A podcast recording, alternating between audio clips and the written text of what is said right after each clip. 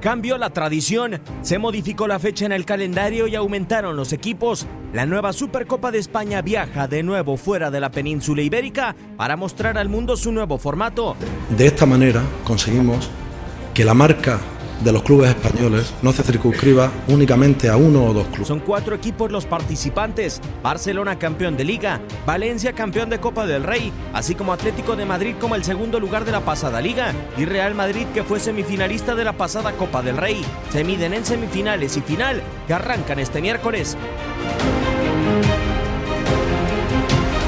Por su participación, los cuatro conjuntos estarán exentos cada año a disputar las dos primeras rondas de la Copa del Rey en la temporada correspondiente. Son 6.600 kilómetros de distancia los que separan a España para llegar a la sede de la Supercopa.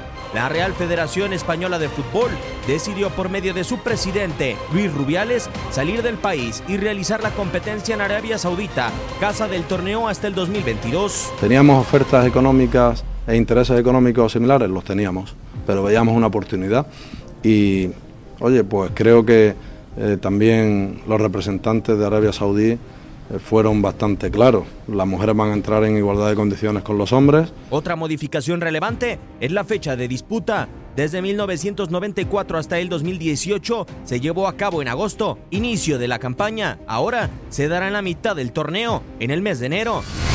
Se despide la tradición, llega a Arabia Saudita la nueva Supercopa de España.